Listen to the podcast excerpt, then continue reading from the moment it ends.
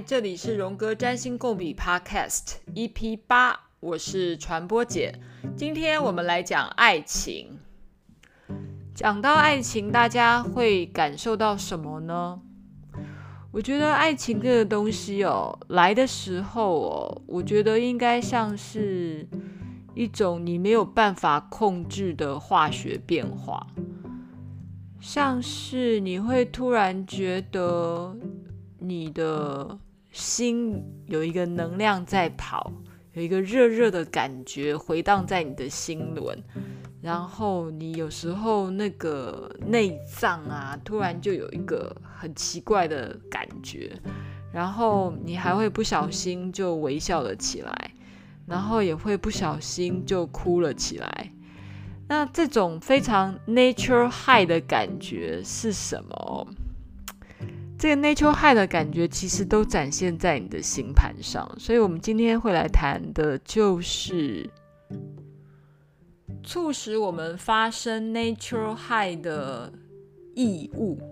为什么说爱情是一种异物哦？因为它一定要非常不寻常，才会让你有这种莫名其妙的 nature high。那这种异物感。很自然的，我们就要想到的就是一个他者的关系。他者的关系不外乎就是我们谈到的第一宫跟第七宫的关系。所以第七宫就是夫妻宫嘛，还有天秤座也是一跟七要平衡的关系。所以天秤座的特质也是跟找到对象有关系，找到一个 partner 相关的一个星座。所以今天我们除了谈爱情 partnership，也要来谈跟爱情很像的个案与治疗师的关系，还有主宰星跟星座的关系。所以我们今天算是一个综合型的关系 podcast。也许我们可以来想一下，老天爷。给了我们爱情，为了什么？有了爱情以后，你才能传宗接代，才能生小孩。这个这个是生物应尽的责任嘛？好，但爱情除了生小孩之外，还能干嘛呢？嗯，听起来爱情好像是一个老天的礼物，因为超甜美的。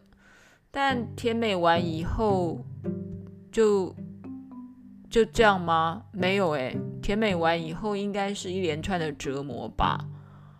嗯，至少我是这么活过来的。当然，因为作为一个努力想要成为更好的人的人类。所以在每一次的折磨之后呢，我都企图从折磨里面学到一些功课。当然，这也要历经很久很久很久的体悟，才能够稍微有一点点、一点点的成长。所以，当爱情发生在你的生命里的时候呢，其实是宇宙给你一个机会，让你发掘你所不认识的自己。因为你所不认识的自己都会投射在你的另一半的身上，这就是荣格说的阿尼玛跟阿尼姆斯。我们先来简单介绍一下什么叫做阿尼玛，A N I M A。这个是荣格心理学里面谈到男人的内心里面都有一个阴性灵魂。就称为阿尼玛。那女人的内心里面呢，也都有一个阳性的灵魂，叫做阿尼姆斯 （A N I M U S），英文就是阿尼姆斯。那星盘里面怎么找到阿尼玛跟阿尼姆斯呢？一般来说，阿尼玛就是所谓的阴性面的行星，包括月亮跟金星。阿尼姆斯是属于阳性面的行星，包括太阳跟火星。至于其他木星、土星、天王、海王，哦，天王星其实是肯定是一个很阳性能量的，但这件事情其实也许在某种层次上可能会认为天王星搞不好是无性的呢，就是它没有什么性别，所以社会行星木星土星，有人说这两颗既是男性也是女性，然后外行星海王星像是女性面。天王星是男性面，那冥王星的话又男性又女性。其实行星的阴性阳性面的认定哦，呃，各家说法不一。但论呃社会行星，包括木星跟土星，还有外行星天海冥这三颗星，我认为就没有什么好去分它阳性跟阴性的，因为真的都有。所以，唯一要分的也就只有太阳、火星是属于阳性能量的，月亮跟金星是属于阴性能量的。所以这样就一目了然啦。当一个男生他的星盘上想要去找他所谓的阴性能量的投射，去哪里找？当然就是看他的。月亮跟金星，那至于女生呢，要看她的阳性能量的投射是什么呢？就是看她的太阳跟火星。但刚才我又讲了，在两千年以后呢，我真的觉得一个人的性别的喜好，或者是性别的动力的投射，有这么一定就是所谓的投射。呃，男性面或女性面吗？或者是当你帮一个同志的朋友看星盘的时候，你又怎么如何去定义他是男生女生？我想用不分这件事情会是比较正确的。所以，当我们要去找一张星盘里面你对于爱情的投射，就这四颗星都看吧，就是太阳、火星、月亮、金星，通通合并的来。综合判，举 Y Y 的例子好了，Y Y 的太阳在双鱼，月亮在金牛，火星在射手，金星在母羊。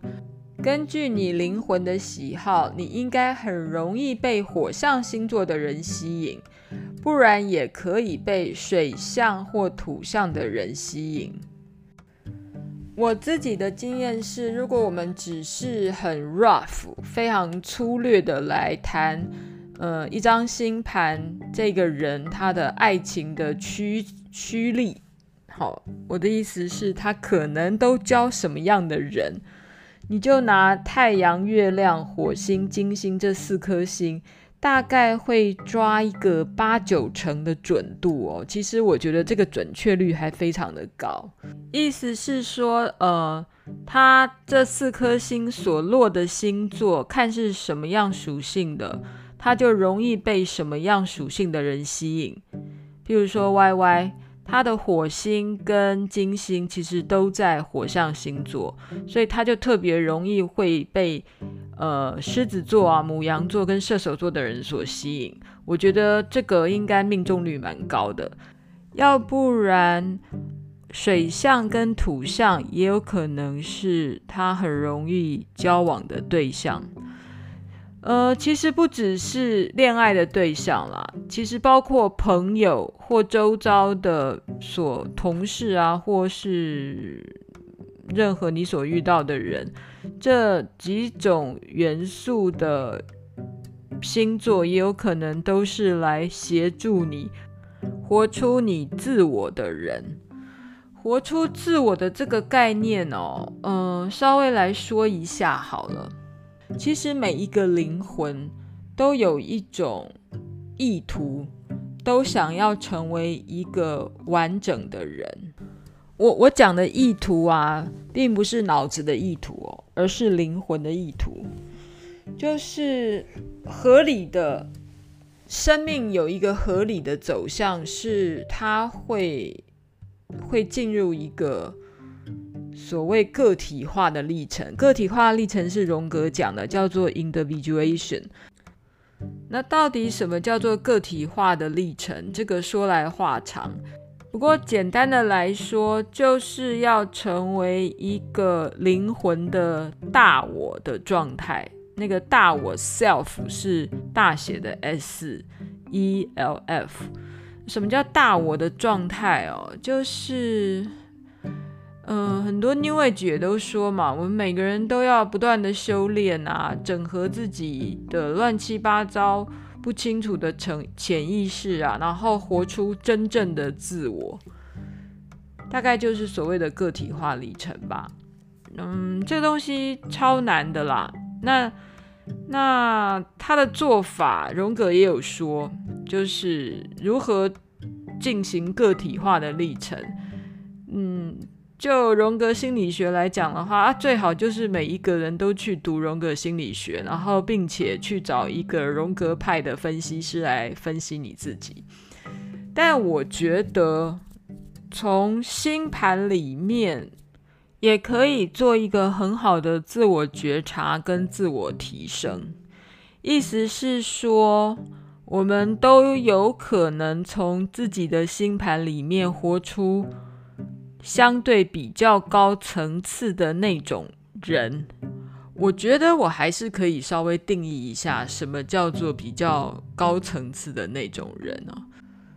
嗯，也许用高层次、低层次不是一种很好的模描述方式啦，但也许比较好的状态的人就是。自我觉察力非常高，自我觉察完了之后，下次还能进行改变。意思是说，不断的觉察，然后不断的求进步。哦，这超难的吧？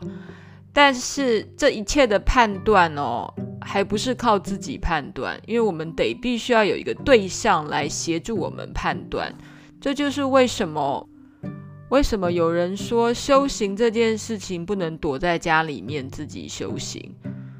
嗯，你必须要跟社会接触，因为唯有跟他人多接触，才能激出你的情节。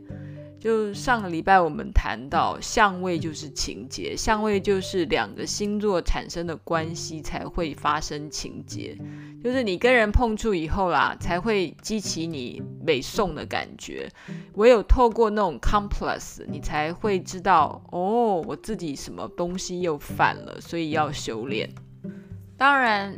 大部分在修行的人也都说，修行这件事情没有自己躲起来修行的啦，因为自己躲起来修行很容易走火入魔。我相信这也是真的。嗯、呃，因为自己一个人是永远没有办法看见自己的阴影。荣格他也有一连串的论述在谈什么叫阴影。阴影其实是潜意识的东西。所谓潜意的潜意识的东西是自己的 ego 自我永远无法觉察、永远看不到的。那阴影 shadow 这种东西要由谁来看到呢？只有由他者，尤其是亲密他者。亲密他者就是伴侣啦，就是你好到不行的伴侣。因为只有你太太或老公才能一直踩到你的痛点嘛，所以你。的情绪才会压起来。当你有情绪压起来的时候，你才会有机会自我觉察。那在荣格分析心理学上面谈到的另外一个重要的人，可以看见你的 shadow，看见你阴影的人，就是你的分析师。所以，就荣格心理学的的这种老鼠会里面。在某种程度上，我真的也觉得蛮像老鼠会的，就是就是荣格心理分析师的训练啊，你得要呃被分析几百个小时之后，加上一连串的训练，你才有可能成为一个荣格派的心理分析师。然后这是一点啦，哈，所以荣格派的分析师们。他们的客户、他们的个案，也往往都是想要成为荣格派心理分析师的人。这个是题外话。好，但是我自己其实有 若干时数的分析经验，因为我在苏黎世的时候，其实也有一些也找了分析师来分析自己。因为你都去了这么远一趟，你真的最渴望的就是希望自己能被一个你心目中觉得非常够格、非常厉害的分析师来做我自己的心理的分析。其实，嗯、呃，我之所以会喜欢荣格心理学，有一个部分真的还蛮 enjoy 被分析的历程，因为，嗯，我的确有一些很奥妙跟幸福的的经验，是是去分析的历程，这个也许以后再说好了，但。但我觉得，任何的心理治疗，或是你跟占星师，或是任何的呃治疗师的关系，有的时候不就是很像是在谈恋爱吗？其实这件事情，荣格大概也花了非常多的篇幅在谈。炼金术就是你跟你分析师的关系，当然就是一个炼金炼金术的关系。你跟你伴侣的关系，当然也是一种炼金术的关系。好啦，这太深奥了，我自己其实也都没有完全读懂过、读透过。在这里，我们来征求听友，也许我们可以一起来。对于占星学跟荣格心理学里面的炼金术，来好好的聊一聊，来征求听友，我们一起共同来聊天，线上聊天，录制 Podcast，这就是传播姐实验室最想做的实验。就是我们的共同笔记可以透过空中的聊天联系来进行。就其实我其实开这个 podcast 的叫做荣格占星共笔 podcast，它最高的指导目标就是我希望我们以后可以在线上串联，一起录制 podcast。那大家的智慧不就是一起在做共同笔记吗？所以征求想来谈占星、荣格心理学。那我们第一个来谈什么呢？因为占星里面大家最喜欢谈的就是爱情，或是一个读书会里面，可能也跟炼金术很有关系吧。一个读书会的团体，或是一个。共同笔记的一个制作团体里面，可能也彼此想要练出一些金来吧。好咯，那那那没关系啦，这就是我个人的一点小小的心愿，希望嗯、有机会可以把这样的想法跟种子散播出去。接下来，我的星盘上的。爱情元素好像还没有谈完，除了从刚刚我讲的太阳、月亮、金星、火星去找爱情的蛛丝马迹之外，不要忘记了，我们还可以从第五宫来看你的恋爱的命运，可以从你的第七宫来看你的婚姻的命运，从第八宫看你跟你对象。你的爱情对象的性关系跟金钱关系，跟两个人能量的交换关系，就是性关系嘛。然后从天秤座也可以看到你的伴侣关系，还有从所有的一百八十度的相位，也许里面也藏着你的伴侣关系的张力。所以其实要看一个人的爱情。相关或是关系相关的蛛丝马迹，嗯，在一般一张星盘上要读到的讯息其实还蛮多的，但这些讯息对我来说，我不是用背的，而是用联想法。又回到我们之前讲的荣格他所发明的字词联想法，这个我真的觉得。在任何事情，你在分析上面，或者是在呃理解这个宇宙里面的原型的形象上面，其实是非常有帮助的。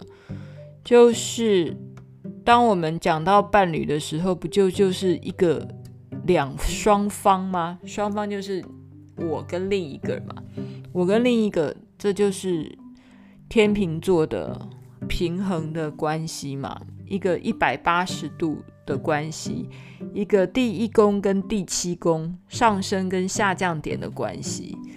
除此之外，我们要来关注爱情的宫位，当然还有第五宫谈恋爱。还记得我们当时讲十二宫的英雄之旅吗？第一宫是在问我是谁，第二宫是问我有什么。第三宫是在问我旁边是什么，我周遭的环境跟我的学习，发展你的智能啊，开始有语言能力呀、啊，还有你开始会 travel 小旅行。再来到了天底 IC 的第四宫的时候啊，你又会回到了你自己，你会问的是我感觉什么，然后我的祖先、我的父母、我的家是什么。然后下一次，当你开始感想要感觉自我之后，你就会想要创造，你需要展现自我的舞台。创造的另外一个人生最大的创造，不就是生小孩嘛？谈恋爱生小孩。所以，当我们要了解爱情的时候，要看你的第五宫。然后，另外我们到了第六宫，复习一下是。工作奴仆，身体力行，对不对？然后第六宫就是你要实践自己，呃，你要洒扫庭除，你要固定的去做一些 routine 的事。第七宫来到了下降点，就是我们刚才谈的关于你的婚姻。第七宫你就要问的是，你想要谁？Who do you want？你要谁？所以第七宫就是我刚才讲的嘛。老婆、老公、重要伴侣、合伙人、敌人，都是第七宫的的范畴。再来第八宫，再复习一下哦。第八宫就是你要跟另外一个重要他者共同拥有的事情，共同拥有的不外乎就是你们一起拥有的钱啊，对不对？譬如说你老公、老婆的钱，或是别人给你的遗产。还有你跟你老婆共同拥有的性 （sex） 性，所以第八宫也可以看到你的性生活。性生活当然就是跟你的爱情有关啦。那这个时候呢，我的忠实听友 Y Y 一定会问说：哈，那我的第五宫没有没有行星诶，第七宫也没有行星诶，然后哦，我的第八宫是很多行星啦，哦。但是我好像也没那么喜欢跟人家做爱，诶，是吗？好，没关系。第八宫其实它它不只是做爱的面相哦，其实性这件事情，它最表面的层次看起来是做爱，但是性这件事情，其实它是在寻找一个非常深的动力。所以第八宫它其实要往下面去追溯的话，它还包括的是生跟死、死亡的议题，也跟性是一样的。也许你完全没有性生活，甚至于你是个无性恋者，但是你的第八宫满满的都是星行星，有可能不是有可能，就是你所探索的 level。也许是非常喜欢探索一些神秘的、跟死亡相关的、跟冥王星，就是所谓的地狱之神，有一点牵连的事情。好，我们在这边要讲到一个比较深的东西了，就是当你的星盘上，你的宫位里面。有一些宫位都是空的，并没有任何的行星落到里面去的时候，那我们该要看什么呢？我们就要看公主星。公主星的意思就是主宰那个宫位的行星。公主星的英文就叫做 ruler。所以，我们再回头来看，Y Y 的第五宫，它的宫头是落在处女座。那处女座的公主星是什么呢？就是水星。那我们怎么会知道？呃，那某每一个星座的公主星是什么呢？请问你上网 Google，不然你也可以上传播姐实验室的脸书。我脸书上面的那张黑白的照片，上面其实就是说明了所有公主星落在的管的星座有哪些。譬如说水星，你就看到第一行。不过这边的字大家要认识一下啦。水星的英文叫做 Mercury，所以 Mercury 它是哪两个星座的公主星呢？就看到照片里面嘛，啊，有一个女生。好像没有穿衣服，那就是处女座嘛。然后另外有两个男生抱在一起，那就是双子座啊。所以水星就是双子跟处女的公主星。每一个星座的公主星呢，我会把这张中世纪的版画放在我这一集的大头贴上。呃，你也可以在传播姐实验室的脸书上面找到比较大的图，你可以把它下载下来。先从左边来看好了，左边你会看到一个扶着一只拐杖的老人，因为他留着一个胡子嘛，然后看起来还拿了一张一一只拐杖。这个字的就叫做 Saturn，S-A-T-U-R-N，看到了吗？好。他拿了一个镰刀的东西，有没有？他就是土星。土星的是哪两个星座的公主星呢？你可以看到最左边有一个圈，它拿一个水瓶，那就是水瓶座。再来还有一个山羊，那就是一个摩羯座。所以 Saturn 是水瓶座跟摩羯座的公主星的 ruler，好，英文叫 ruler。R U L E R 就是管理者，叫公主星嘛，好，所以要记得哦，呃，土星就是管理水瓶座跟摩羯座的星星。第二个 Jupiter J U P I T E R，你看到一个年轻的男子拿着剑，他是什么座的 ruler 呢？管理者呢？他是人马座，你就看到下面两个黑色的圈。那个人马座就是射手座，还有两只鱼就是双鱼座，所以木星 Jupiter 就是射手座跟双鱼座的公主星。接下来第三个是 Mars，M-A-R-S，Mars 就是火星喽。那火星是哪两个星座的公主星呢？你会看到有一只羊，那叫做母羊。然后另外还有一只蝎子是天蝎，所以传统上古典的占星来说，火星同时也是天蝎座的公主星，也是母羊座的公主星。当然，现在等到十八世纪以后，天文学家发现了冥王星以后，就会把冥王星变成天蝎座的公主星，但是在古典的占星学里面呢，火星依旧是天蝎座跟母羊座的公主星。接下来你看到 Sol 那个字，S O L，它其实是太阳 Sun，S U N 的拉丁文叫 Sol，就是你大家英文一定听过叫做太阳系，叫做 Solar System，S O L A R。Solar 就是太阳的，所以这就是太阳的字头，所以看到 Sol 的时候知道这是太阳。那太阳是什么星座的公主星呢？是狮子座，很清楚吗？下面有一颗，有一只狮子。接下来会看到一个美丽的裸女，她就是 Venus，就是金星。金星又是哪两个星座的公主星呢？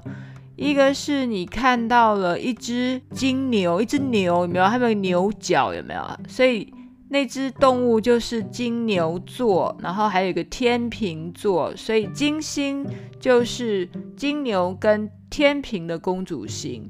接下来你会看到 Mercury，Mercury Mercury 是水星，水星是哪两个星座的公主星呢？像一个女生，那就是处女座啊。还有两个男生抱在一起，那就是双子座啊。所以 Mercury 是处女座跟双子座的公主星。Mercury 不要忘了，就是水星，水星就是拱，没有 Mercury 就是拱那个字，英文字。再来我们会看到 Luna。Luna 是什么意思呢？Luna 就是月亮的拉丁字啊。记不记得我们小时候学过 Lunar New Year？就是嗯，月亮历啊，月亮历就是农历嘛，农历的英文字就是 Lunar，所以 Luna 就是月亮的字头。月亮是什么星座的公主星啊？大家有看到，那是一个巨蟹嘛？巨蟹座的公主星就是月亮。好啦，我们一举数得，把英文、拉丁文其实是拉丁文啦，只是我通通把它讲成英文哈。反正就是西方的这个这个罗马罗马里也丢啦。好，你只要带着这张图，大家就可以把。哪一个星座是谁是主宰星？谁是那个 ruler？就一目了然。当然，未来我们有机会可以说明 ruler 跟星座之间的神话故事，他们都是有关系的。但是慢慢来吧，哈，因为这是一个博大精深的学问，它通通都是从 archetypal image。就是原型的形象产生的所有的意义跟张力，就是每一颗每一个星座每一颗行星不都有背后所代表的意义跟张力吗？这些东西通通都是从原型来的，而这也是荣格心理学说的原型的力量藏在我们。集体潜意识里面的最大的力量就是原型的力量，而整张原型的力量在哪里？就在我们的星盘里。那我想 Y Y 可能还在等待，刚才好像还没有解决的问题，但这些问题呢，我们未来也会慢慢的说明。就是当一个宫位是空的的时候，怎么去理解？这个没有任何行星落入的空的宫位呢？刚才我们说了，就是我们来看这个宫位的宫头。宫头的意思就是这个宫位最一开始的落点嘛，哈，因为通常一个宫位会落好几个不同的星座。那以 YY 的第五宫为例，它的宫头就是这个宫的。第一个零度的起始点其实是落在了处女座，那处女座的公主星是水星，所以我们就来回头看哦，原来 YY 的水星呢是落在水瓶座，然后它的水星同时又跟好几颗行星产生了相位，所以它的爱情关系。可能是跟水星落在天秤座的滋味是有相关的连结，而且它的水星可能又跟金星、月亮跟冥王星有一些重要相位是有连结的。那这么复杂的情况怎么解呢？以后慢慢说。但你自己也可以做一些。无限制的想象，想象的意思就是，你永远把它解释成，哦，我的恋爱的模式是跟水星有关的，水星它又落在一个特别的水瓶座，哦，可能又是怪怪的关系有关的，怪怪的模式有关，怪怪的味道。我觉得，如果当你不知道该怎么解释的时候，通通用的滋味好了。就是武功的恋爱的模式是跟水星的滋味有关，水星的滋味又是落在水瓶座的滋味，而这个滋味呢，又牵扯到了冥王星的滋味，因为水星跟冥王星有相位，水星又跟月亮有相位，水星又跟金星有相位，所以这个牵扯之下非常的复杂。好啦，问题来了。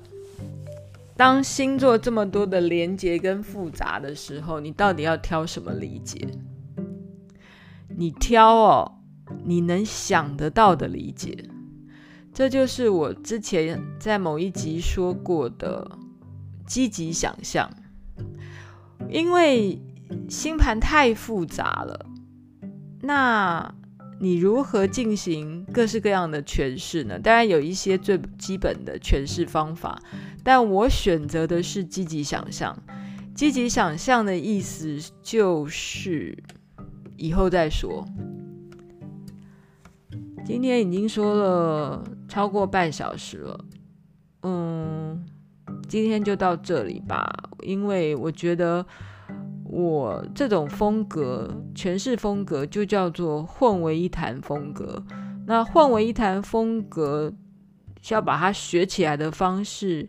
就是要不断的复习，然后不断的各对于各种行星的意义背后的象征，要有一些基本的理解，至少是基本的啦，这样子你才会有感觉。但在你还不清楚的时候呢，我真的觉得用那个行星的什么滋味是最容易去。去懂的，但至于那个行星它所背后所代表的滋味的话呢，你可以上网去 Google，不然就未来我们一次一次的复习之中，你就会不小心通通都懂了。嗯，关于一个星星、一个行星的理解可以有多深厚哦？举个例子好了，利兹·格林有一本翻成中文非常有名的书，叫《土星》。人家关于土星的故事就可以写满一整本书，然后再加上现在市面上有一些行星的书，像海王海王星那本海王星，我看五六百页吧。所以光是一颗行星背后的呃故事啦、脉络啦，或者是它原型的延伸出来的各式各样的想象。多到爆了，但这也就是我觉得占星的有趣的地方，如同荣格心理学一样，永远永远想不完也讲不完。我我记得我我当时在苏黎世上课的时候，有一个老师，当然也就是分析师，也是荣格派的心理分析师，他就说。我们学荣格心理学，人生怎么可能会无聊呢？不可能会无聊的，因为关于任何一个事情的象征意义呀，你就推演不完，你永远推演不完，你每天都想不完，你怎么可能会无聊？今天先讲到这里，因为我猜这一集快破纪录了吧，快到四十分钟了。呃，批评指教，请你上传播姐实验室的脸书粉丝专业，给我一点点小小的回馈。另外，传播姐正在做的实验呢，就是希望找到同好，对于荣格心理学跟占星学有兴趣的朋友，我们一起来做共同笔记，一起来做炼金术。先这样子了，谢谢大家，拜拜。